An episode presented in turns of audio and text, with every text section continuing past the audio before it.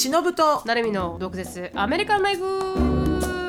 この番組はアメリカ在住20年超えバツイチアラフィフの忍と。17で留学アメリカで人生のエグさを知り29で沖縄に戻ってきたなるみが日本とアメリカの生活を毒舌に切っていく番組です。週1です。月曜配信以外の独占エピソードが聞けるサブスク会員限定のアフターアワーやオンラインサロンでは週2回の独占エピソードだけではなく忍となるみの座談会に参加できるなど盛りだくさんです。アフターアワーとオンラインサロンに関しては毒アメ .com そしてその他 SNS は概要欄をチェックしてみてください。ありがとうございます、はい。ということでじゃあ始めていきたいと思います。はい。はいつぶやきをあのねはい。つぶやきをあどうしようかな。いやー。もうにもう25分遅れですよ。これすいませんね。な生生放送でありえないことですよこれ25分遅れ確かに生放送ではありえないことですね。大変申し訳ないです。あのーね、なこういうののインフラどうやって整うんですかね。なんなんででしょうね。頑張ろう。これから頑張ろう。頑張っていきましょう、確かに。うんうん。ってことであのつぶやきなんですけどどっちのつぶやきにしようかな。じゃあ私のあの一応ちハネムーンのつぶやきにしたいと思います。はい。北海道にね。北海道に行ってきたんですけど、うんうん。であのまあ後からこういう感じだったんだっていうの動画になると思うんですけどそこでの一コマがありまして、うん。で北海道のトマムっていうところに行ってきたんですけどトマムの星野リゾートっていう。トマム。うん。トマム星野リゾートっていうところに泊まって、でそれもあの、皆さんからあのフォロワーの方から教えてもらって北海道行くならどこがいいですかって聞いたら、もう断然トマムが一番ダントツだったので。そうなんですよ。でなんかこうリスナーさん的に言うとうん北海道の冬はもうなんか舐めちゃいけねえと、ああだからあの電車も止まるし雪で。バスも止まるしみたいな、うん。だからもうできればリゾートにステイした方が無難ですよって言われたんですよ、うなるほど。あのタクシーとかあの、レンタカー借りようもんならもう絶対もう死ん死ぬのでみたいなこううん慣れてない沖縄人からしたら死ぬので、もう気をつけてくださいっていうので今回トマムで7日間だったんですけど、うんうん。ででスキーもは20年ぶり。で、とうん。あの北海道初めてって言って、うん。ですごい良かったんですよトマム自体は。この何でもも揃っててご飯食べるところも10軒以上ぐらいあって、でえあのそのリゾートの中に？そうです。リゾリゾートの中に歩いて行ける距離というかこのなんですか屋根がある状態でうん。歩いて行ける距離にあのレストランが10個ぐらいあって。だからこうそこの敷地内から一歩も出なくても楽しくうんあの遊べるみたいな空間だったんですけど、でたまたま私が行った時私たちが行った時があのウィンターストームがすごい時期で、うん。とかうさ昨日帰ってきたんですけど、うん。あのほあの北海道民でもうん。なんか珍しいぐらい雪が降ったらしいんですよ。私たちがいる時に。ちょっとアレルギー反応起こしたかな？北海道でね。沖縄人に、うんうん 北海道が。ちょっとなんか違うなんかアラジー入ってきたみたいな。でちょっとなんか強くしゃみが強くなった感じでそうそうそうそう。冬もねちょっとひどくなったんだ、でそれでなんかあのあのあそんなひどくもないんだ。確かに舐めてもいけないけど、北海道在住の方がそんなにひどくもないよっていう、だ多あー。分多分私が沖縄人だから。まあ慣れてないとねいろんなことがわからないからね。うん。はい、うん。でそれでまあすごいストームが来てて結局どこにも行けなかったんでこの、こサジェッションはすごい正しかったんですよね。このトマムに行った方がいいっていうサジェッションは。うんうんうん。でそこであのスキーをしました、うん。で1日目はなんとかこのビギナーズラックでなんとか転ばずに進んだんですよ、あスキーね。スキーが。はではの字の字で行った。はの字で行った。ハの字で行きました。うんうん。ハの字で行ってで2日目になって、でその2日目の時にうん。降りていでも人が多いんで人を避けながらまた乗らないといけないんですよ、初心者のところって。だから人を避けながら乗る？で結構人がこのスキーをしているのでうん。もう目の前でこけてる人がいたりとか止まってる人がいるからあそりゃそう初心者コースって、はい、それを避けながら滑らないといけあないあなるほどなるほど。わかります？うんうんでも私的には、うん。あのそんな能力もないわけです。うんうん。でで目の前に子供がいて、うん。そこにを回ろうと思ってグキって、ひあの膝をひねったんですよ。うんうん。でバーンってひねりそうになった。ひねひねった。でも膝はひねっちゃいけない。体をこう ハの字の時は体から行かないといけないね。そういうのだってシロさん。シロさん本当に20年ぶりのスキーですよ。考えてみてください。本当に初心者ですほぼ。そうだよね。うん。でそれでだから思わず膝から行けると思うよねそうなんですよ、それで、あのーまあ、いつも歩くような感じでこう避けようとしてこうなってるんですけどもグギってなっちゃって、うん。で雪降ってるすごく、うん。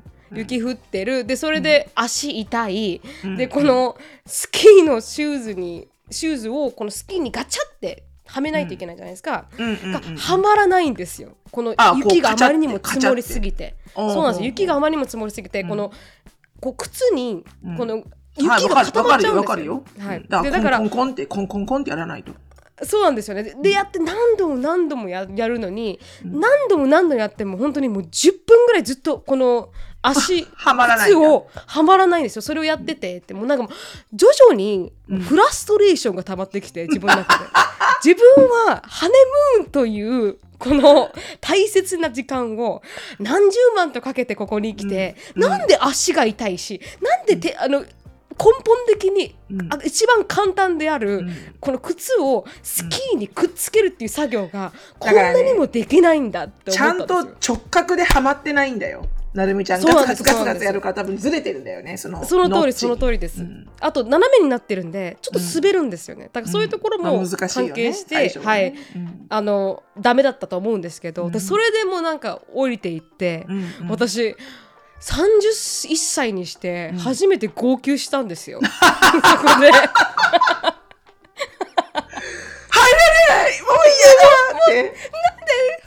ハネムーンに来てこんなに楽しい思いをしたくて来たのに。なんで私はこんな簡単な靴を靴をこのスキーにかけることすらできないの？とか言って。もう泣き出したらたまらなくなっちゃって あのね、それクリティカルよ。あの、泣いちゃうとね、どんどんどんどん、あの、あ肌凍ってっちゃうからやめた方がいいよ。そうそうなんですよだからでもバラグラバって言ってこのうん顔を隠すなんかマスクみたいなのを着てるんですけども、うんうん。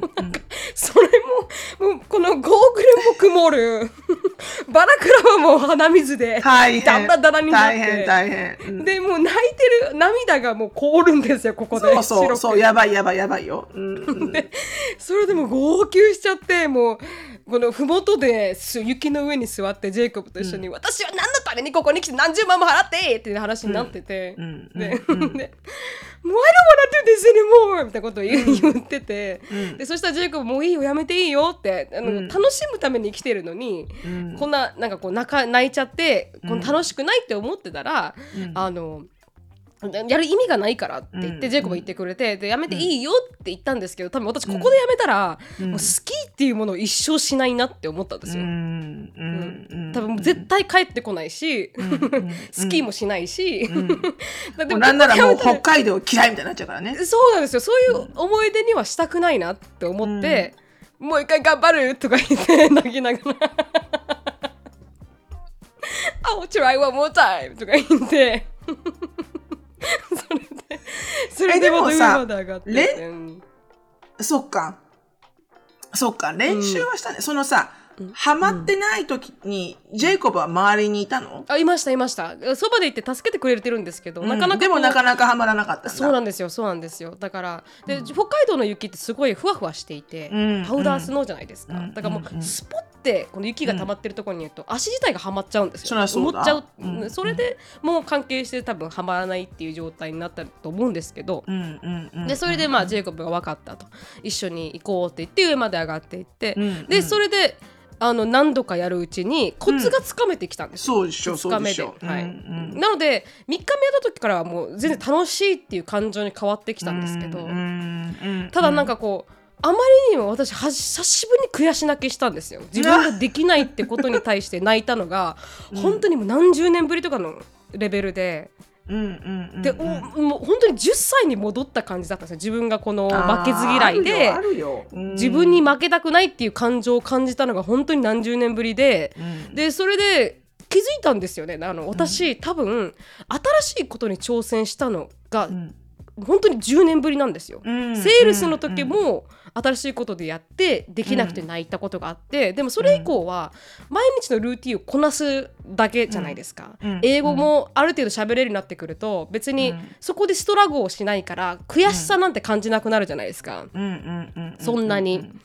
でいて何もしなんか毎日のルーティンを繰り返すだけの生活を繰り返してたのに初めてスキーっていう自分がうん。今までトライしたことないものに挑戦したのがうん。10年目だったんで、なるほなど。だからあうん。自分にもこういう感情が残ってたんだなってちょっとだから自分で自分の新しい感情にびっくりしたというか、まあ、ないしは自分って10年間成長してねえなとか感じ、そうですね。まさにそうだった。だからこの10歳の時の感情がいまだに残っ30になってもうん。同じことで悔し泣きするんだなっていうのが、うん。ちょっとなんか自分で自分に驚いたというか。う、んうん。まあ、新鮮でいいんじゃない？ねでそういう感情もたまには。うん。ううん。だからちょっと、なん。かうん、少し感動しました自分で、多分何歳になってもそこは変わらないと思うよ。あそうですかね。やっぱ性格じゃない？うん。何でもこうねねこう patient がある人と patient がない私とかなるみちゃんみたいな人と なんさって in,、instruction 読まないで開けちゃうしねいろんなこと。をあそうそうそうそうそうそう。そっからしたら多分もう性格よそれは。 instruction をちゃんと読んでからいろんなことやる人はきっとそういう時もいかにスキーのトラブルシューティングみたいなことをちゃんと事前に調べてると思うんだよね。ああそうですね。確かに確かに。で、こうやる、ああややる、こう転ぶとかさ、そういうことをしっかありトラブルシューティングした状態でいくから、多分そういうのは防げると思うんだけど、うん。まあ、うちらはもうまず、まず読まない、あの、とりあえずやってみる、そして壊すっていうところから来るから、うん。そして泣くみたいなね。そうですね、ああります？最近この悔し泣きしたとかっていう経うん、うん、それはないですね、最近。そこまで新しいことをトライしてないので。うん、うん、悔し泣きはないかな。うん、ちなみに33歳でも泣いてるよっていうコメントもありますけど、ね、そうよ、もうね、何歳になってもね、泣くんですよ。うんそれはある。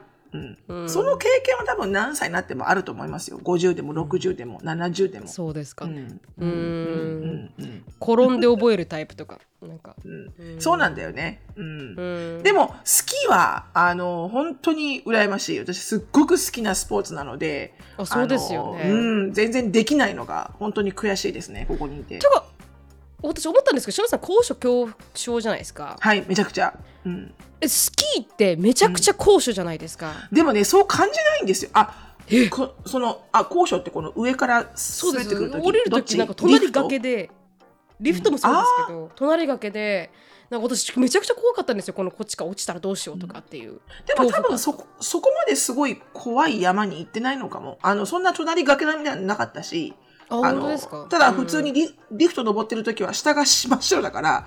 あんまり高いって感じないし、ああそうたなんね。だその、うんものすごく高高高度な、あの、うん。あの、あの何？こう in あの intermediate じゃなくて、その、えー advanced の人が行くような山までは行ったことないし、ほとんどい行って中級ぐらいだから、私。はいはい。うーん。だからだと思いますよ。うん、中級のところだって一番長いのが6キロとかあったんですよ。ああ、いいね。うん。長いね。高いところからうわーっと降りていくんですけどうん。もう怖くて怖くて、もうね、ハの字を崩さなければ大丈夫、スキーは。もうハの字で行けば。うん、もうハの字があれば絶対大丈夫。降りてこれる。降りてこれる。あー降りてこれ降りてこれうん。あのちょっとがまあ はい。久しぶりに泣いたという大人泣きをしましたっていう話でした、うんまあ、あとはどうでした？全体的に。というか、まあ、あの、なんかほら、星野リゾートってなんか、あれでしょ？海の、雲の上から見れるテラスみたいなのあるんでしょ？ありますあります。なんか海運、雲海そうそう。雲海が見えるみたいな、でも私たちの時は本当にさっきも言いましたけどあのすごいあ、ストームだったのでか。そっかそっか。あそれで見れなかったの？もうすごい雪でした。見えなかったです。ねうーん、残念だ。なんかあれがね、すごいこう、もうビジョンだよね、なんかね。あの、うん星野リゾート北海道ってやるとそれがすぐ出てくるよ。この、うああの雲の上にこう、テラそうでスがある。すよねううんん、でもそれは見れずで、うんうんなんかほぼ半分ぐらいそそこに行くゴンドラも止まってましたねあ、大変。雪すぎて大変。大寒波でした本当に、うんでもなんか北海道民大変。はいが見ているなんかこのニュース番組とか見ながら、なんか寒波でみたいなこうんの電車止まってますとか何何百っていうなんか飛行機飛んでませんみたいなの見な見ながら、うんうんうんうんはい雪の中いましたけどね。へえ。何か美味しい食べ物はあった？いやそれがねジンギスカンがめちゃくちゃうまかったんですよね。ジェイコブと食べて、うん。だから本当にあのジンあそこのジンギスカンはめちゃくちゃ美味しかったです。鹿肉とうんあと羊肉を食べたんですけど鹿肉が美味しいですね、鹿のカルビチを食べたんですけど。本当に美味しかったです。なんかすごい鹿を食べるんだ北海道って。うん。らしい。うん大量発生してるって。私たちのあそうなんだ、乗ってた電車のあのうん。反対方向はなんか鹿にぶつかってました、わあ大変、うん。そんなに鹿がいるんだ時ね。らしい、へえ知らなかった、はいでした。それがそれは知らなかったです。あのすいません。長くなりましたが私のつぶやきでした。大人泣きしたっていう。うんうんエゾジカ。そうです。エゾジカです。エゾエゾジカっていうのね、エゾジカのカルビっていうのを食ほう、べる、う。ん。行ってみたいな北海道。い行ったことないやので、うん。ー素晴らしうん。めちゃめちゃ行ってみたいです。いもう雪高いの北海道に行くの高いのね。だから一人でしか行けないと思う私。子供の分払いません。確かにいろんなあのいろんなの含めると相当高いですからねあれで。あー由美子さんがクマを食べましたかって、はい。クマは食べて熊も食べるの？クマは食べてなかったです。熊を食べるんですか？北海道は。すごいな、うん。うん。やっぱりそれは北海道しか食べれないかもね熊なんて、うん。熊なんて食べるんだ。知らなかっでもたそれはクマもたまに電車にぶつかって止まりました。そうです。嫌だちょっと大変よね。うん。なんかそういうのなんか見ちゃうと私思わずなんかごめんなさいとか思っちゃうんだよね。電車があることがさ間違ってるじゃん？基本的には、まあ、確かに。確かに。なんかいつも彼らのねハバターをね。そう。インベイトしてますね本当ね、心痛くなる、そういうの見ると。ああ、うん。ごめんなさいとか思っちゃう。うん。そっか、い、いなあい行ってみたいです。一週間ゆっくりできました？できましたできました。すごいできました、うんうん。うん。ジェイコブもなんか北海道は、あ、これが北海道かと思った瞬間とかあったの？ジェイコブ的に。あったと思いますよ。ただこのやっぱスノーっていうのうんこの、うん、雪質がね。雪質がもう全然このコロラドと違ったって言ってて、うんやっぱもうほんとパウダースノーで転んでも痛くないしみたいな、うん、でもやっぱそれですごいあの外国人観光客の方も多くて。いやーもうあなた北海道はもうね、ワールドリゾートになってますから。ワールドリゾート本当に。もそう90%中国語が聞こえてましたねほう。ぼ、あね。日本人の方が珍しかったです、うんうんううんんうん。日本語が聞こえるのがちょっと珍しいぐらいでしたね、うん。だろうね、だろうね。よかったです。うん。はい、ありがとうございました。はい。すみませんとありがとうございます。はい。つぶやき。じゃあちょっと私のつぶやきもですね、じゃあその旅行関係ということで、い、くつかつぶやきがあったんだけど、なんかなるみちゃんのお話を聞きながら、あの、じゃあ旅行の話を私もしようかなということで、はい。私は母親を連れて姫路に行ったんですよね、姫路城に。ああそうですよね。うん、うん、あのー禁断の毒飴のライブをした後に、うん。えー5日間有給をもらってそのまま日本にいて、で、まあ子供がない状態で、あの、行けるっていうのを最大限に利用しようということで、あの、まあね、とあの、母親ももう82になるので、で、やっぱり人間の人生、あの、日本人の女性の寿命って85歳なわけですよ、平均が。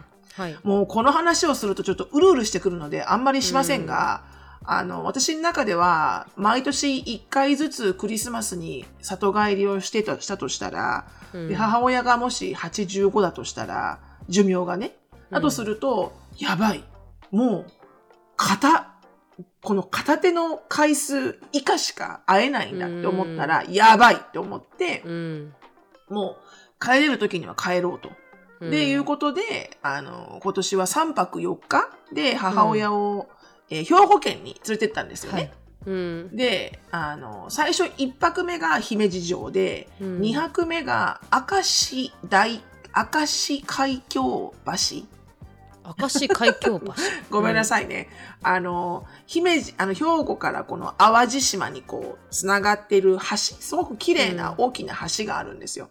でそこが見れる、こう、景色がすごく綺麗な、なんかこう、こうちょっと海外、あの、海外の、なんていうの、大正ロマンみたいな感じを感じることができる、この、あの、街？で、うん。えー、3泊目が有馬温泉に行ったんです。うん。そうそう、明石海峡大橋。ありがとうございます。明石海峡橋、はい。でその3泊、なので、1泊目が、えっと、ああの姫路城、2泊目がその明石大、明石海峡大橋、で、3泊目が有馬温泉で行ったわけですよね、3泊4日で。で、母親は姫路城が見たかったんですよ、とっても。はいはい。うん。で、私も、私も見たことなかったので、見たかったんですよね。うん、で、めっちゃくちゃ綺麗なお城で、で、で聞きました。うん。真っ白なんですよ。はうん姫路城って。あうんの、白鷺城って言われてて真っ白なんですね。はいはい。で、でも、400年 ?500 年ぐらい、あの、作られてから一回も、こう、あの、本当にその元々の形を失ってない、あの、最初に作られたものがずっと残っている。だから、戦争の日から、こう、免れて、で、しかも第二次世界大戦の時も、第二次世界大戦の時も、うんその、姫路城以外のところがこう、焼け野原になってるのに、姫路城だけが綺麗に残ってる写真があるんですね。うん。それ、それぐらい、すごいこう、運に強い姫路城なわけですよ。へー、すごい。で、い行きました。もう行っても、やっぱり私も母親も歴史が大好きなので、うん、あの、めっちゃ盛り上がるわけですよ。あの、もうふ、もう、もう気持ちが。もう母親も80超えてますけど、もう母親からしても足がどんどん、足のスピードが、歩くスピードが速くなってくるんですよね。うん。わかる？ディズニーランドに行ってる子。供みたいな。気持ちがね早く行こう、ね。早く行こう、ん早く行こう、んみたいなさ。そんで行きました。で、行ったら、あの、現地の、あの、おじいちゃんたち、もうリタイアしてるおじいちゃんたちが、こう、白い帽子をかぶって、なんか、紺色のジャ、あの、ジャンバーを着てるおじいちゃん団体がいて、はいはい。で、その人たちがこう、ローカルのツアーなのよね。あのああの、こういう歴史のいろんなお話を聞きながら回りませんか？みたいあ。な。うん。で、そのおじいちゃんが、すごく関西弁のおじいちゃんが、あの、私と母親に、あの、おはようございますって来て、で、はいあの、お二人ですか？みたいな感じで、こう、営業トークが始まって。うん。で、その瞬間から母親はなんかそれを避けるんですよ。営業とこね。うちの母親って、実は、うんすっごい内向的で、私を見てると皆さん想像できないと思いますけど、うん。あの、どっちかっていうと、人とインタラクトするのは苦手なんです、うちの母親は。うん。とても気持ちがわかる。人が家に来るとか、うん。誰か大人数がいるところに行くとか、全然ダメなんですよ、うちの母親はね。うんうん気持ちが。だから、私を見ていたら、もう私の、ま、真逆？と思ってもらえれば。だから、もう母親にとっては、知らない人と、姫路城を歩くなんて嫌 嫌なわけですよ。で、うん気持ちがわかる。そう。そこで私が、あの、お そのおじちゃんを無視していこうとするから、お母さんちょっと待って。きっとこれは絶対こういうおじちゃんたちと一緒に回った方が楽しいよ。確かに。で、うちの母親、いいわよ、いいわよ。いいです、いいです。あの、私足悪いんで、あの、ついていけないかもしれないから、うん申し訳ないからいいですって言ったら、そのおじちゃんも上手だよね。あの、うんいや、いいんですよ、いいんですよ。お母さんのスピードで歩きますから。ってで、無理だったらそこでやめればいいし、って言って。うん。でもう私が母親を納得させて、絶対この方が楽しいから。うん。でていうか、私は聞きたかったんですよ、そのじおじちゃんの話を。そうだ。まだからあ、エキスパートですからね。姫路城のね。うん。無理にお願いして、お母さんもほら、無理だったらその途中でやめようって。うんで、あうちの母親がもうそうもうじゃあって言って、しかもそれ2000円なの。2時間も、そう、安い2時間も一緒にいて、すっごいたくさん話してくれて2000円だよ？安い。なんか、これは安いわ、と思って。うんで、まあ、あの、母親を何とか説得していきました。で、結局、母親はすっごい楽しんだんですよ、そのおじちゃんの話を。あ、本当ですか？うん。ここは、ここは大岡越前の、あの、ロケがここで始まってとか、ここは、この織田信長と秀秀秀吉のこれが、とか、もういろんなことを話しながら、ここでこうしたんだ、これでこうしたんだ、とかって話してくれるから、すっごい面白くて、うん。もう私は2000円の価値どころか、これ20万円ぐらいの価値があるなと思ったぐらい。はいはい。で、やっぱりほら、いろんなところにいろんな話があるから、歴史的な建物だから。うんだからやっぱりそれを聞きながら回ると、面白いわけよね。本当にその、歴史に戻ったみたいに、あ、ここでこの人がこんなことをって思うと、うんこうロマンが、ロマンが上がるわけですよ。確かに。何百年も前にここでみたいな。うん。、で、その中で、あの、結局ね、母親ね、あの、あれ、姫路城って6階建てぐらいなの。すごい大変だって言ってましたね。そう、んそこに、そこに行くまでも、結構長い道のりを歩いていくわけよ。で、あの、千姫さんの、あの、千姫っていうね、あの、有名なキャラクターがいるんですけど、はいあの、千姫が、あの、千姫のために建てた、あの、おお城があって、そこが要は、こう、女子会ができるようにできているとか、そこからもうこういうふうに上がってて上がってて、そこの姫路城の中入るまでにもう1時間ぐらいあるわけですよね、歩いてるえー中。大変だ。うん。で、そっから6階建てのすごい急な階段を上がっていくんだけど、なんかその時には母親がなんかこうひ秀吉か織田信長になんか 乗り移られたんじゃないのあなたみたいな、うん。もう絶対天守閣登ってやるみたいなマ,、はいはい。マインドになっててうちの母親が。だからなんか大丈夫お母さん大丈夫って言うんだけど大丈夫。お母さん登れる気がするとか言って。お、すごい。もう絶対あなた何かに 乗りつかれたでしょみたいな。テンション上がってね。そう、ん。足も軽やかだしうん。で、じゃあ、これダメってなっても、下がる時も階段だからねって言って、途中でダメってなっても、下がる時階段だよって言って、うん。で、あの、大丈夫、お母さん多分登れるって言って、入って。で、手すりはちゃんとあるの。手すりはあるんだけど、すごい急なんだよね。でも結局6、6階まで全部自分の力で登って、で、全然息切れることもなく、すごい。上まで、うん、上まで行けて、で、うん天守閣のあの一番上からの姫路の景色を見て、うん。あの、お祈りして、で、最後、まあ、上がる、上がるよりも下がる方がちょっと怖かったんだけど、やっぱりね。確かに危ないですもんね手手すりがちょっと持ち,、づらくて。うんで、上がって帰ってきましたっていう。そしたら、あの、その途中で韓国人の、韓国のこのグループの方がいて、このおじいちゃんおばあちゃんから孫までみたいな第、うんあの3世代のグループがいて。ただ、うんその韓国人のお母さんもちょっと足が悪そうだったのね。はいはい。そしたら、その、お、おあの、周りの、お、あの、韓国人のその、おばあちゃんの、多分この、あの、お嫁さんというか、娘さんとか、あうん。の、息子さんとかが、うちの母親を指さして、ほら、うん。あそこのオムにも頑張ってるよ。うん。あの、うちのオムにも頑張れみたいな感じなわけ。うん。で、うちの母親も振り返って、うん。韓国人のそのおばあちゃんに大変ですよね、頑張りましょうね、みたいなことで話して、二人で、最後まで行ったんだけど、えらい、かわいい。二人でこう手く手を取り合ってよ喜んでて、あ、よかったよかっあーうんで帰ってきてインターナショナルになりましたね、一気にねた。。そうなのよ。そうなのよ。もう、うんあのね、おばちゃん同士でおばあちゃん同士で頑張りましたみたいな。うんで、上まで登って最後まで降りてきて、うん、で、こう、最後ね、こう、お菊の井戸っていうのがあんの。はいあの、お菊さん、この、このお皿をほら何枚ある、あの、セット内あるお皿を1枚割ってしまって、あはい、わかります。で、で、それで、そう、2二枚枚っていう人うん。いるでしょ、で、うん。その、お菊の井戸っていうのがあるんですよ。はい。その姫路城を降りて、あの、帰ってくるときに。うん。で、そこが本当に、実は本当に、その、お菊さんがそこで亡くなったわけではなくて、うん、で、あれはなんかこの、ガイドさんによるとね、うん。あの、まあ楽しいから後付けしたみたいな感じの、ちょっとストーリー性を楽しくするためのエンターテインメントらしいのよ、あれは。へえ、持ったんですね、そじゃあ。の、持ったらしいのよ。で、そしたらそのガイドさんが考えてみてくださいって、こんなね、あの、うん。お殿様がいるようなところで、うん。そのお殿様とかいろんなそのお殿様を守る兵隊の方たちがみんな、この井戸からお水を飲むわけですよ。うん、そんなところに人体を放り投げるわけがないと、基本的に。確かにその通りだ。うん。それはおっしゃる通りと思ってう。ん。で、その話をしてるときに、うん後ろで他の人がみんなそのガイドさんの話を聞いてて、うん。私が払ったそうガイドの2000円払ったのにみんなそこで聞いてて、うんおー、そりゃそうだ、そりゃそうだ、みたいな感じで。うん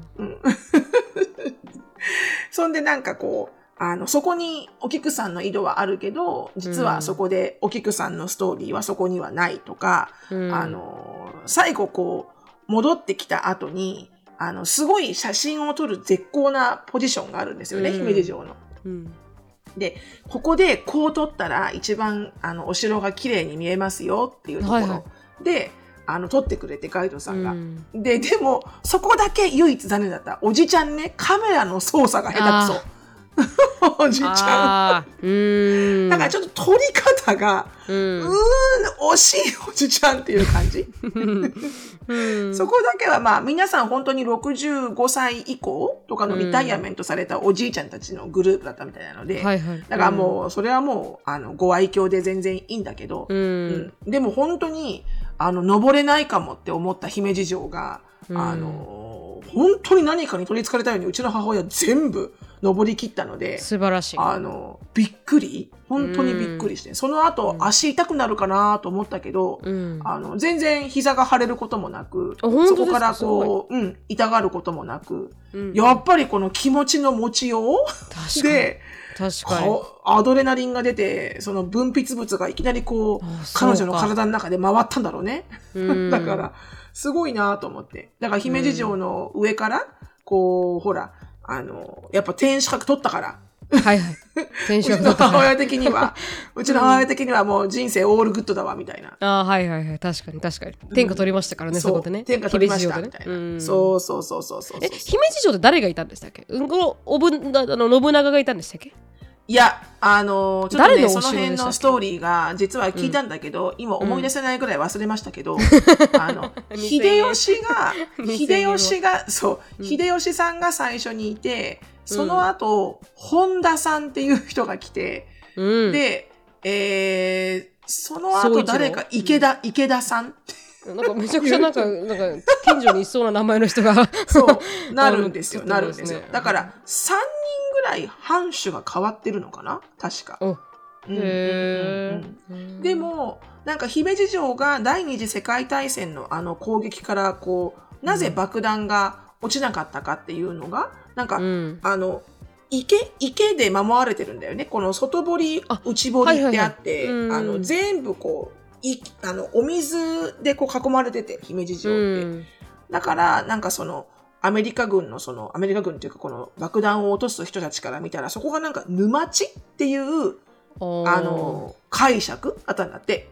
だから、あの、沼地だと思ったから、そこには誰も住んでない、何もないっていう解釈で、なんか爆弾が落とされなかったんじゃないかっていう説があるらしいんだよね。ででもそれにしても、すごく運がね、たあの、ついてる姫路城だなっておおじちゃんは言うから、やっぱここはいはい。にこういうふうに来て、あの、回っていくと、この姫路城の運がね、こうついていくから、あの、今年1年間いいんじゃないんですか？みたいな感じで、おじちゃんのガイドは締めてましたけど、はは素晴らしい、うん。素晴らしい人あのガイドさんでしたね。いやーとっても良くて上手ですね、うん。そのおじちゃんが、すごいやっぱり歴史好きなんだろうな、このおじいちゃんっていう感じ。はい、もうなんか昔の歴史好きの、歴史の先生を思い出すぐらいの、うんあの、ここでですね、もう極めて素晴らしいことがあったんです、ここで。日本史上極めてこれはね、っていう。うんそりゃ楽しい。2000円の価値ありますね。あるある。2000円以上の価値ありますね。うん。うん。やっぱりなんか、どこ回るにしても、なんか美術館とか、確かに。あの、そういうし、あの、建物とか、うん。私はガイドさんをつけたい派なんですよね、私は。ううん。ん。うん、でも、つけたいと思っててもあの、うん。つけたくないと思う人もいる。ああ、わかるわかるわかるわかる。つ つけたいと思っててもはい。なんか苦手な感じはあるかもしれない、うん、そう。だからね、とっても、あのー綺麗で、なんか、すごく、こう、日本の、あの、いいところをたくさん見れて、あのー姫路城は本当に、あの、素晴らしかったです。うん。なんか皆さんにこう、見てみたい、見てみ、子供たちには見せたいと思うんですけど、うん。あの、まあちょっとね、あの、お財布事情と相談ですけど、兵庫までは新幹線で行かれたんですもんね。そうなんんですよ。ん。新幹線で行ったら、これ富士山がまた綺麗に見えて、うん。うん。それもまた、あの、ラッキーだった、あの、ラッキーだったんでよね。ですすね。行き、うんに富士山がものすごい大きく見えて、うん。それからして、あのーついてますね。あ幸先いいなと思いましたけど。うんついてますね。ううん。ん、うん。温泉はあった？そうです。温泉はどうでしたか？温泉はとっても綺麗でした。あのー有馬温泉は、なんか、日本で、あの、うん。3つの古い温泉、うん。古参の温泉が有馬温泉が一つそこに入っていて、すごくちっちゃなレトロな、あの、うん。趣の多い街だったんですけど、はいはあの、結構こう、外国人仕様にできている温泉宿に泊まったんですよね、私なぜか。あのたまたまだったんですけど、うん。貸し貸し切り風呂が、貸し切り温泉が7つぐらいあるところに、まあ、お大風呂もあるんですよ。大浴場もあるんですけど、貸し切り温泉が 6, 6個か7個ぐらいあるところに、贅沢。うんまあ、うん。なんでそこ選んだかな ?JTB のこのなんかトップ、なんか5有馬、うん。有馬温泉おすすめスポットみたいなところで出てきて、はいはい。で、うん。入ったんですけど、でもそこはね、貸し切り温泉自体が一個一個すごく大きくて、うん。で、ちゃんと洗い場とかもちゃんとついてて、だから思ったんだけど、そうなると家族全員で入れるじゃないですか。確かに。あの、例えばタトゥーのある人も関係ないし、ああはいはい。あの、うちのショーンみたいにもう15になって、うん。で、自分、ほら、ショーンしかいないから、うちの家族、男性って。うんうんうん。だから、ショーンだけ一人温泉とか入れないじゃん、つまんないし。確かに確かに。で、そういう時に、まあ、家族みんなで、もちろんそうなると多分ちょっと水着を着て入らなきゃいけないけど、はいはいあの、ショーンは全員の裸は見たくないって言うから。まあそうですねうん誰も見たくないかもしれないそう。でもそこは水着を着て入っても OK だったんだよね。貸し切り、あの、温泉で。はいはいもちろうんん、ほら、水着をはあの着て入らないでくださいってところもあるし。はいはいはいだから、これは海外から来る人とか、うんそのタトゥーがある人とか、ね例えばタタトゥー、タトゥーのある旦那さんと、あの、うんロマンチックなハネムーンに温泉に行こうと思っても、貸し切りじゃないと入れないじゃん、うん他の人の手前。で、そういうふうに、あのちょっと大きいあの男の子のお子さんがいるとか、確かにそうなると、これはいいな。みんなでうん2時,、2時間貸し切れるので、あ、1時間半かな。1時間半貸し切れるので、十分な時間大きかったから、うんうんあ、これは素晴らしい。こうなったらみんなが入れる。うん、と思ったしね。うーんですごい良かったですよ。あのーとってもこう、なんかこう、ドローっとしてる感じで、お湯も。うんうんあうんドロッとしてるんですねお湯がドローっとしてる感じだった。うんトロトなんとなくロみたいなうんうん。なんかそうなってくれてると、あ、なんか天然温泉なんだな、これっていうい雰囲気は上がる。まあもしかしたらわかんないですよ。本当に。片栗粉が入ってるかもしれないですけどってことかそうそうそうそう。ちょっとね、片栗粉をね、パラパラってなってるかもしれない。うん。うんでも気持ち的にね片栗粉ではなかったと思う。下の方になんかジャリジャリジャリジャリしてるのもこう下にあって。あはいはいまあなんかこう天然なんじゃないかなって思ったけど。うん そう。だから、あの、それは良かったですね。うん。うん。確かに。だからもう3泊4日しましたけど、うん。あの、ただ一つ思ったのは、うん。あの、やっぱね、3泊4日、アゲゼン、スウェーデンだと、あの、あゲゼンスウェーゼンうん。うん、3泊4日も子供もいない、うん。まあ、仕事も、仕事もない、アゲゼン、うんスウェーデンだと、うん。やっぱ、やっぱ鈍るね、感覚が。あ本当ですか？ちょっとデルージョナルになっちゃうんだ。うん、ちょ、ちょっとやっぱ怠け者になるね、すごくね。あはいはい。うん。で、あとね、なんかね、何かによくわからないけど、夜、夜の3泊目の夜の夢は、何かに追われてる夢を見た私。やばいやばい。大丈夫か、しのぶ？こんなに何もやらない、大丈夫か？うんなんか忘れてるぞっていう。う。うん。ん。すごい、こう、追われてる感じの夢を見て、ああやっぱり人生ってメリハリが大事と思ったけどね。確かに確かに。う んちょっと長すぎてもねわかりますわかります。そう。そう、うんちょっと3泊4日、アゲゼン生前はちょっとすごかったね。うん。うん。で私しかも7日私いつも間長かった。うん。そうでしょ？長で、しかも私はいつもなんか子供がいるから、うん。こう、特にほら、日本語がわかんないとか、ショーもいるから、何か心配するネネタがあるんだよね、常に。うんでも、それが一切ない状態で自分のことだけを楽しめばいいっていううん。時間がほとんど皆無だったから、だからやっぱ3泊目には、大丈夫か、そんな状態でっていう、こ 鈍ってないかって。そう、ちょっと常にか刀をこうね、こう研いでなきゃいけないのに、確かに。確かに。研いでなかったから、うん研がないといけなくない？大丈夫？忍ぶ？みたいな夢を見あの見ましたけど、ああ襲われてましたね。そうそうそうそう。うん。でもね、楽しかったです。はい。ああ三よかったです。うん。日本はやっぱりいいですね。どこ行ってもよかった。うん。いい。すごい。あの、本当にこんなちっちゃい国で、ちょっと離れるだけで景色が全然違うっていうのは、本当にすごい。amazing。amazing。うん。アメリカはどこ行っても同じなんです、景色うが。ん本当に amazing。羨ましい皆さん、日本にいて。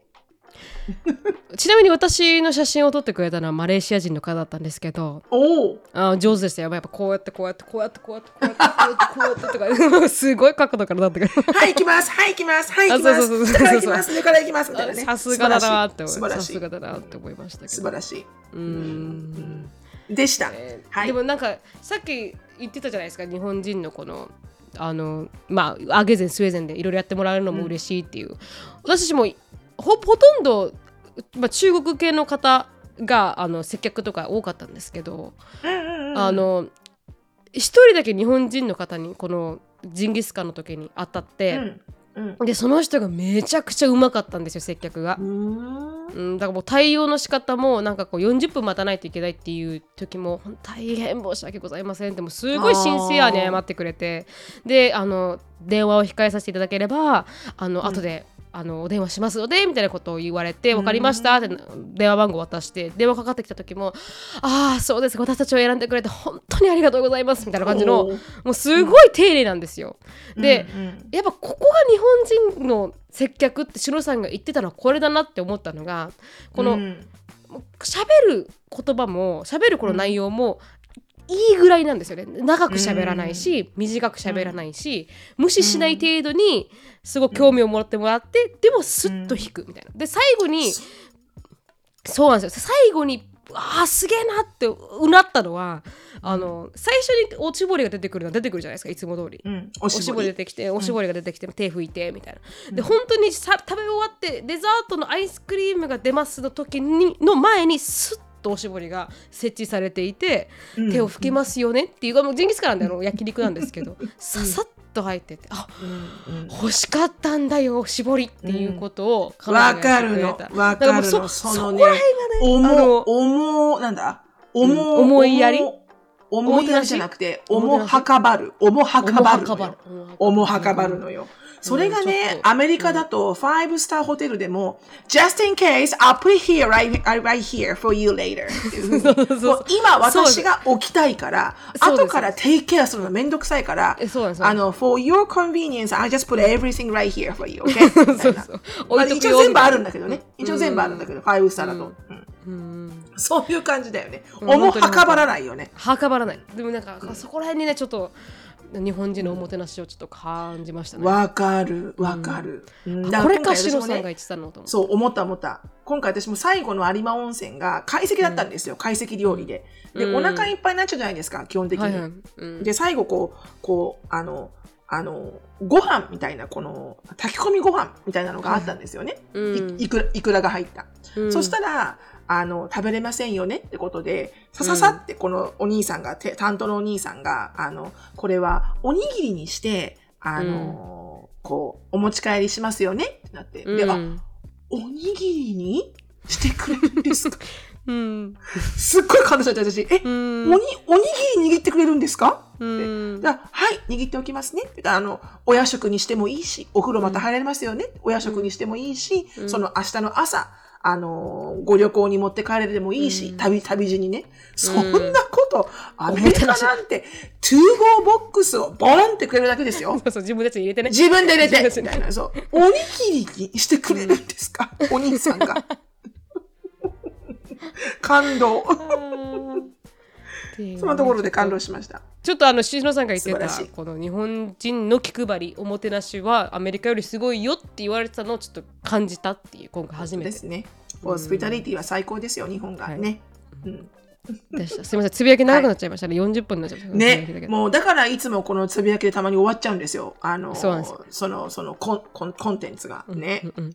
はい。つぶやき。でも皆さん、でもねそれが起こるタイミングっていうのがありますよねしのさんね。私たちがこれレコーディングし私たちが面と向かって喋ってるのが2週間ぶりとかですよね。あだから多分長くなっちゃうんですよ。そ,、の時のつぶやきって毎回キャッチアップのために使うから2人の。そうね。そう、そう。二人がね今どこ はい。確かに。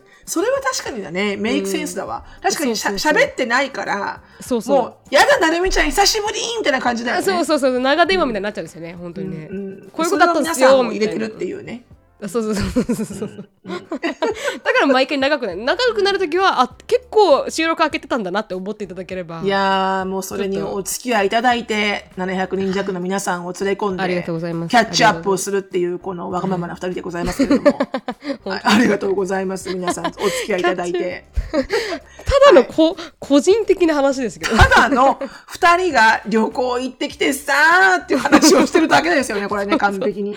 はい。ただのキャッチアップっていうね。もう、はあ毒舌アメリカンライフは全く関係ないっていうね。い 関係ない。そこに関しては。関係なかったです。でも、そうですよね。皆さん、つぶやき好きですよね。あの、結構、皆さんから、あの、トピックすっ飛ばしていいので、つぶやきだけでお願いしますって言われる人もいるんですよね。うんうん。なので、あの、嬉しいです。そうやって、あ本の、つあのね、楽しんでいただいて。でも、はい。うん皆さん大事なことがあるんですよ。大事なことがあるんですよすはいもう決戦の、決戦の何曜日？これ決戦の金曜日。決戦用の日曜日ですね、今ね。決戦の日曜日。うん？違う違う。あのー締め切りはいつですか？ポッドキあャストアワード30の日、30日、火曜日。じゃあ決戦の火曜日ですね、これ。はい。火曜日。はい。なのでなので、火曜日に締め切られます、ポッドキャストアワードの、えーはいリスナーズチョイスの投票ですよね。はい。うん。果たして、2年目なるのかっていうところ。なるのか。本当いいに。んです、ならなくても。いいんです、いいんです、本当にその通り。前もって言っときますけど。はい。はい。いいんです。皆さんの愛は十分感じているので。はい。ですけど、リスナーズチョイスにもう一回、えー第1位を取ることができたら、それは100%皆さんのリフレクションですよ。すねお力ですね皆さん本のあうんの愛だけであの出てくるとこなので、はい。ぜひぜひ、えー皆さんもし投票していない方がいらっしゃったら、えーはい。このインスタグラムのライブのリンクに、なんだ？この投稿？出ますよね、これ。あそうですね。ストーリーにも出しておきますし投稿する際にも、一応これ明日のポッドキャストになるのでその時にちょうど出す、出そうかなと思っております、はい、はい。はい。なので,、ね、なので皆さんぜひ、あの、一票いただければ、必ず、はいしのぶとなるみの毒舌アメリカンライフっていうフルフルネームで、書いていただいてお願いします。はい。まあ、どしもしポ、ッドキャストアワードって調べると出てくると思いますので、そうですね。だもし、第1位にまたなったら、うん、何かししようかね。何しますか？今までやってなかったこと何かしましょうかね。わかりませんけど。何か皆さんがしてほしいことがあれば、やりますよ。はい。そうですね。もうフルフルで、そうですね。確かに。YouTube でなんか出すとかね。そうですね。ライブするとかね、うん、うん。うんうんうん。うん。なんか考えましょうかね。はい、うん、なんか考なえましょう。ので皆さん。はい。はい。あのー清き一票よろしくお願いします。あ、またライブですね。うん、そうですね。はいまたライブ、はい。うーん。今年も始業式のしのさんうちわかなと由美子さんがそうでしょうね。タイミング的にねね、どうしてもね、あの、有給取れないんですよね。そうですよね。なので、はい。うんと合わせられたらいいんですけどねそう、だから、そう、リスナーさんと、あ、あの、うんた高野さんとてもいいことをおっしゃいました。リスナーさんと一緒に授賞式に行きたいですよね。そうですよねそうそういう、うんほら、シチュエーションにはまだなってないじゃないですか、うんポッドキャストアワードって。うんうんあぜひ、あれをこう、ね、あの、一緒にライブで、あの、聞きたい方はどうぞって、こう、参加タイプにしてほしいですよね、ポッドキャストアワードそうですよねも。うんあそれあから等身大パネル。等身大等パネル作っとこうか。身大パネルでこうやって作っときましょうか。それはなるみちゃん。あ、顔だけでわかった。じゃあちょっと、あの、こういう等身大でこう空気入るやつにしときます。この、こういうあ。インフレイラボール こういうやつあんじゃん。こういうやつ、こういうやつ。空気入ってこうやって。私が空気入れるんですよね行く前にね。横で横でこうやってやってて一緒一生懸命こうやって。ああそうですね,、はい。ね。等身、うん。まあこん本当にそこまでいけば等身大作ってもいいですね。もし受賞ねできるってなったら、じゃあ、あの、等身大の、あの、こういうブローアップドールにして、うん。あの、なるみちゃんテイクで言って言っていただければ私と。うん、うん。そうですねそうしましょうセンセーショナルだな、すごい。センセーショナルナルアップグレードされてね去年からね顔だったのにね、はいうん体にもついてきて、うん体がついてきてね、大変だ、これ。はい。なのでありがとうございます皆さんキープよろしくお願いしますはい。よろしくお願いします。これからもね、今年も一年、毒アメをよろしくお願いします。いますつもありがとうございます。いつもありがとうございます。じゃあ今日はここまでです。あの、多はい分これがアップロードされるのは明日ぐらいになると思うので、はい。ぜひ、うんはい、うんあの、楽しみにしてください。今回話したことは全部明日のポッドキャストになる予定なので、そね。こまでね、うん。あの、うん、あの、あ聞き逃したよって方は全然聞けると思うので、うん。はい、あの、安心していただけたらなと思いますが、ありがとうございました。皆さんありがとうございます。ありがとうございました。Have a great weekend! はーい。毒舌ミニチュア英会話レッスン。Let's speak English with attitude はい。では、えー、毒舌ミニチュア英会話レッスン。Let's speak English with attitude で、今日は、えー、トピックが結構こう、旅行とか、その、旅行で私となるみちゃんが、あの、受けた、えー、なんだ、おもてなしはいはい。の中で、うん。まあ、ちょっと私、あの、実は言葉を間違って喋ってるんですけど、おも、おもはかばるって私言っちゃってるんですけどね、うん。これからお話しするところで。でも実は、おもんばかるっていうお日本語の間違いでした。というのを今、これからちょっと訂正しておきます。これから言う私、おもはかばるって言ってます。うんはい。でも、おもんばかるっていうことを、えー英語ではどういうふうに訳すんでしょう、かなりね、シンプルです、うんこれ。あの、あの、直訳できるものはなくて、うんおもんばかるっていうふうに Google でサーチすると多分、普通にそのまんま、え、日本語が英語になってる。おもてなしみたいな感じで。うん。あの、おもんばかるって言ってましたから、うんあの、そのようになってます。ですけど、英訳するとすると、うんえー give it a, a, a- give it a lot of thought うん。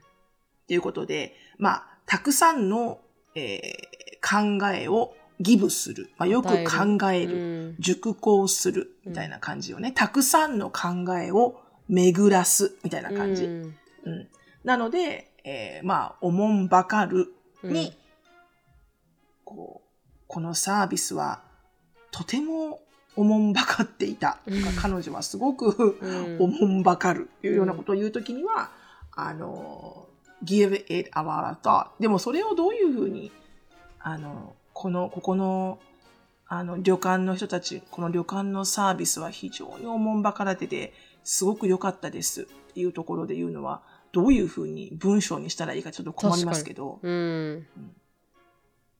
the service was, their service was given it a lot of thought っていうのかな。わかん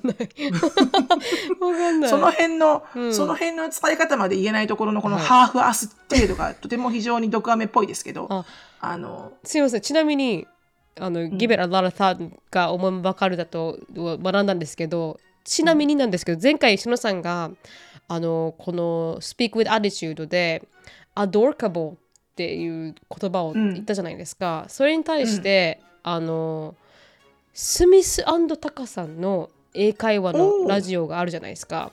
はいはいはい。うんそのラジオのスミスさんがあのあれって言ってましたそれはあの adorable とう dork ん。の,、うん。あのくっつけた言葉で adorable になるらしいそうですだから dork っていう言葉がついているからんその意味があるんですよっていうツイートを出してくれてました素晴らしいスミスさん。スミスさんに教えてありがとうございますありがとうございますいつも、あの、スミスさん、あの、すいません、このコーナーを、あの、担当していただきたいぐらいの勢いでございます。スミスさんでね 逆にねこのコーナーをぜひ担当していただきたい。確かに。どこにやったかな、はいスミスさんがやってくれた。あー、来た。スミスタカさんのスミスさんが、エピソード283回すごく良かったと。アドーカボーは初耳でかなり受けたかっこ笑い。忍さんの説明は意味が合っているけど、アドーラボー、かわいい。らしい、愛らしい、プラスドーク、人との関わり方が不器用で社交性に欠ける人の掛け合わせですと。リズムを崩さずう、ん新しい意味合いが加わるナイスな造語だと思いますみたいなことをスミスさんにあがツイートしてくれてました。嬉しいね。ドークって確かにそういうなんかこう、不器用だけど可愛らしいみたいな、あの、言い方で言うもんね。あ本当ですか？うん、なんか聞聞く、聞くことはよくある。うーんただ自分で使うほどマスターしてないけど、確かに確かに。なんか、ドーキーとかなんか言わない？なんかそういうふうに聞くよ？すすごい。うんなんかこう無邪気で、不器用で無邪気で、みたいな。うーんなんかこのほら、こう、ホットドッグとか食べるときに、大人、大人なのに、うん。ケチャップとかたくさんつけて食べるときにケチャップとかこぼしちゃう人。あはいはいはい。が、なんか、such a, なんか、動機みたいな、なんかこう、大人なのに子供らしくて可愛いみたいなことで聞いたことはある。へーいつもね、これがレベル私、聞いたことはある。そして使えないみたいな、そういうレベル。同じく同じく。はいだからこそアタチュールなんですよ。それをなんかもう、そうですね fake it to make it で使い切るっていう。確かに確かに。間違ってるかもしれないけど、please, あの、Correct meif I'm wrong みたいな感じで。うん確かに確かに。はい、ありがとうございました。はいということで、今日は。ありがとうございます、スミスさん、いつも。ありがとうございます、スミスさん。ケンブリースポンサーです。ケンブリーは24時間いつでもどこでも世界中のネイティブの講師と英会話を練習できるオンライン英会話サービスです。予約なしでいつでもどこでもネイティブとすぐにお話できるの？まさにその通りですしのさんしかも今新しいグループセッションも提供してるんです。それだって言ったらもう留学を日本でやってるようなものよね。その通りです。はい。オンライン英会話のケンブリーでは1月10日から1月28日までニューイヤーセールを開催しております。30分の体験レッスンが100円で受けることができます。ぜひ紹介コードの毒舌24 DOKUZTSU24 を使用してこの機会にケンブリートライしてみてください。ズバッと切るぜ。忍となるみの質問コーナー。あのすごくタイムリーなあの E メールをいただきましたので、しのさんには LINE に送ってありますが、あの、はい最後の質問コーナーをここで締めくくりたいと思います。2ついただきましたので、はい1つ目ははい羽田事故の飛行機に乗っておりましたっていう E メール、はい、成美さん、忍さんと。こんにちは。眠れないよりはいつも毒飴を拝聴しております。ミミと申します。突然ですが、私は1月2日に受けた羽田事故の飛行機に乗っておりました。私はイギリスに住んでいたので飛行機は利用する機会が多く飛行機は安全なものと認識をりしておりましたので非常にショックな出来事でした。毒アメの視聴者の皆様は海外にお住まいの方海外に行く機会の多い方もいらっしゃって同じようにショックを受けた方も多かったのではと存じ上げますと。今回事故を通して改めて飛行機に乗るときには航空会社のルールに従うこと安全のビデオをしっかりと確認することの大切さを感じました。元旦から能登半島でも心配な状況が続いており日本全国で不安な気持ちをお持ちの方がいらっしゃる方も多いかと思います。私自身毒アメを聞いて大変癒されておりますが忍さん成美さんのお二人のおすすめの癒しグッズ食べ物ストレスや不安を感じた時にされていることはありますか？お二人の声に癒されています。これからも応援しています。という E メールが来ありがとておりました。うございます。ありがとうございます。怖かったですね、きっ本と。ねもう考えられない、こうれ。うんということですちなみにしのさんあのおすすめの癒しグッズ、ん。食べ物ストレス 不安を感じた時にされていることはありますか？と。うーん。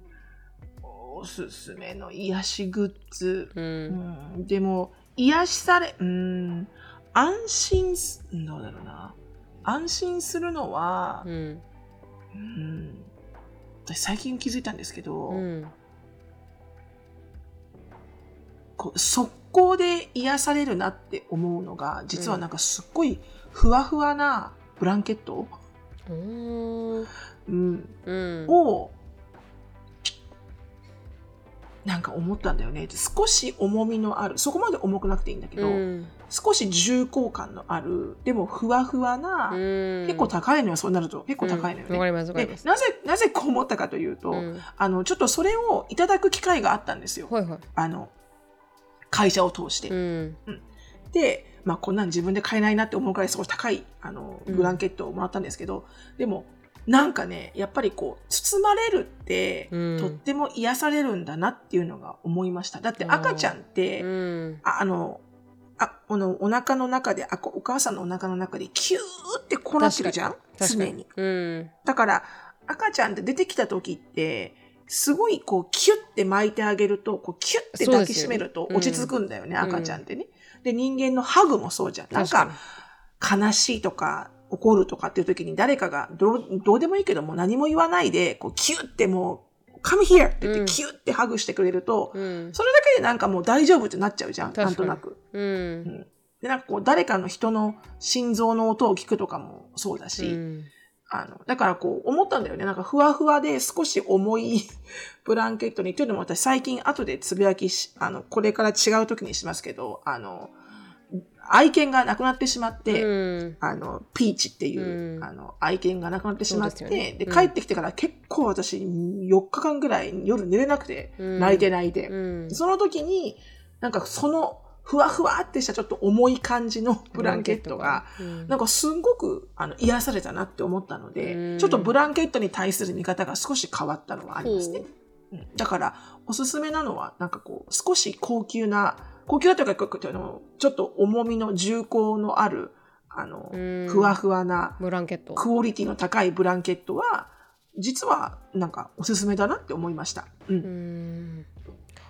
なるみちゃんはどう？私は何かなで私は結構ポッドキャストを聞きますかね。やっぱ人の声で安心するってところがあって、うんうんで特になんかこう本当に好きな人の声とかを聞いてるとちょっと安心するかなと思うんで。だからすごく気持ちわかるんですよね、こう眠れない時にこう録音も聞いて安心するっていう、わかるな。なんかこうん。うなんていうかすごくカンファティングというか人の声が。なんか音楽じゃなんかうん。だってダメなんですよね、うん。音楽じゃなんかこう、んこう満たされない。こういっちゃうんだよねそっちにね。音楽だけだと、うん。うん。でも人の声だとなんかこうその人たちの語ってることに耳を寄り添えるから、すごくなんか安心するなっていうのは私もポッドキャスト聞くかもしれないです。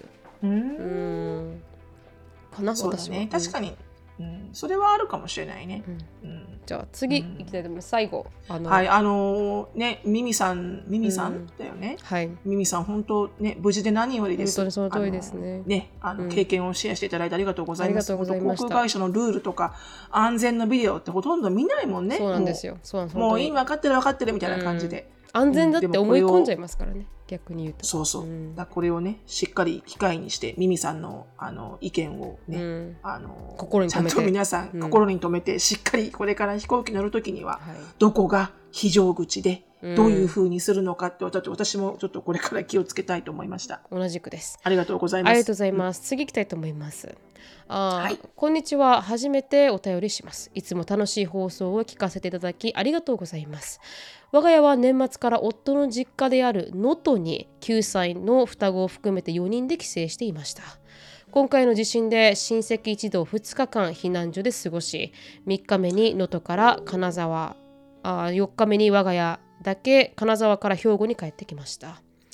今もなお能登にいる方たちの様子が気になって仕方ありません。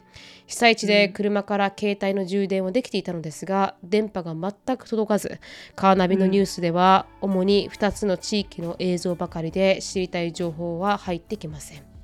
その上、うん飛行機火災のニュースに切り替わったり自分たちのいる場所は一体どうなるのかニュースを見ると意味がほとんどなくなり精神的にかなりの疲労を覚えましたその時、ポッドキャストのアプリの中に自動ダウンロードできていたお気に入りのいくつかの番組があると気づき子供たちも一緒に聞いていると気持ちが楽になりました、ドクアメさんもその中の一つでしのさんとなるみさんの声を聞くと、子供たちの顔も明るくなりました。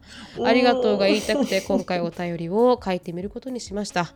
募金を集めてくださっていることも大変感謝しております。ありがとうございました。これからも番組を楽しみに聞かせていただきます。ラジオネームオクトパスさんからでしたちょっと泣けてきました私、はい。すいません。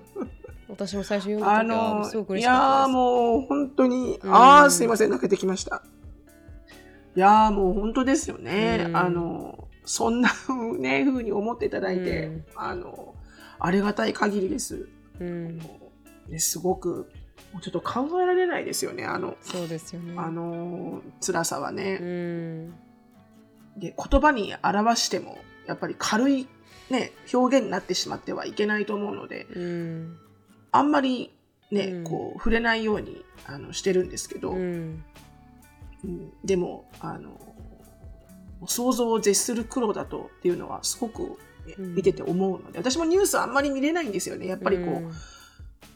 辛くなってしまうのでとっても。うん。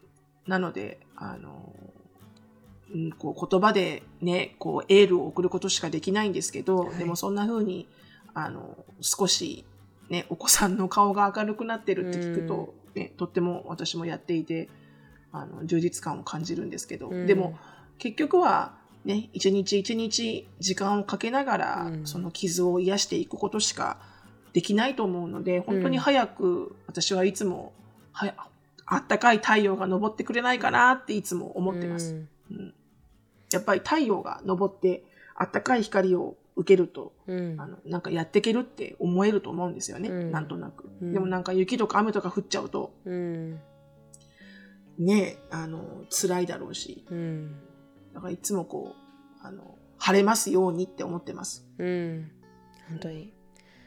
こんなねなんか E メールを書いていただいて本当にありがとうございました。なんか私たちが少し救われるような E メールで、あの、うん。本当はねあのオクトパスさんの方が一番辛い思いをされてると思うんですけど。うん。あのありがとうございました。私たちも日々ね、うんこういうふうに皆さんに寄り添えるようなコンテンツを前も言いましたが配信していくことが、あの私たちにできる唯一のことかなと思いますので、はい、うん。頑張っていきたいと思いますなのでですね。はいうん辛いかもしれませんが、被災された皆さんも、あのうん一日一日白さんが言ったみたいに一歩一歩、本当ですね。はいうん。ゆっくりゆっくり。はいうん必ず日は昇りますからはいね。、進んでいけたらなと思いますが、今日はここまでです。皆さん本当にありがとうございました。あのーはい、ポッドキャストアワードどうなるか分かりませんが、はい、一応リンクは下に貼っておきますので、まだ投票してないよっていう方は、ぜひ投票していただけると嬉しいです。では今日ははい。ここまでです。よろしくお願いします。よろしくお願いはいします。ありがとうございます。ありがとうございました。今日もドクアメを聞いてくださり、本当にありがとうございました。英語をお勉強中の皆さん、ぜひキャンブリーのサービスを概要欄でチェックアウトをお忘れなく。質問感想やポッドキャストで取り上げてほしいトピックなどがありましたらなるみしきや gmail.com までご連絡お願いします毒アメが大好きなあなた、ぜひお聞きのポッドキャスト媒体で良いレビューをお待ちしております。または SNS で「ハッシュタグ毒アメ」とつぶやくとハートとコメントが返ってくるかもでは皆さん、今週も1週間頑張りましょう Thank you so much for listening. I hope you are having a wonderful day. Please follow us on the podcast, but we'll see you in our next episode. Bye! Bye!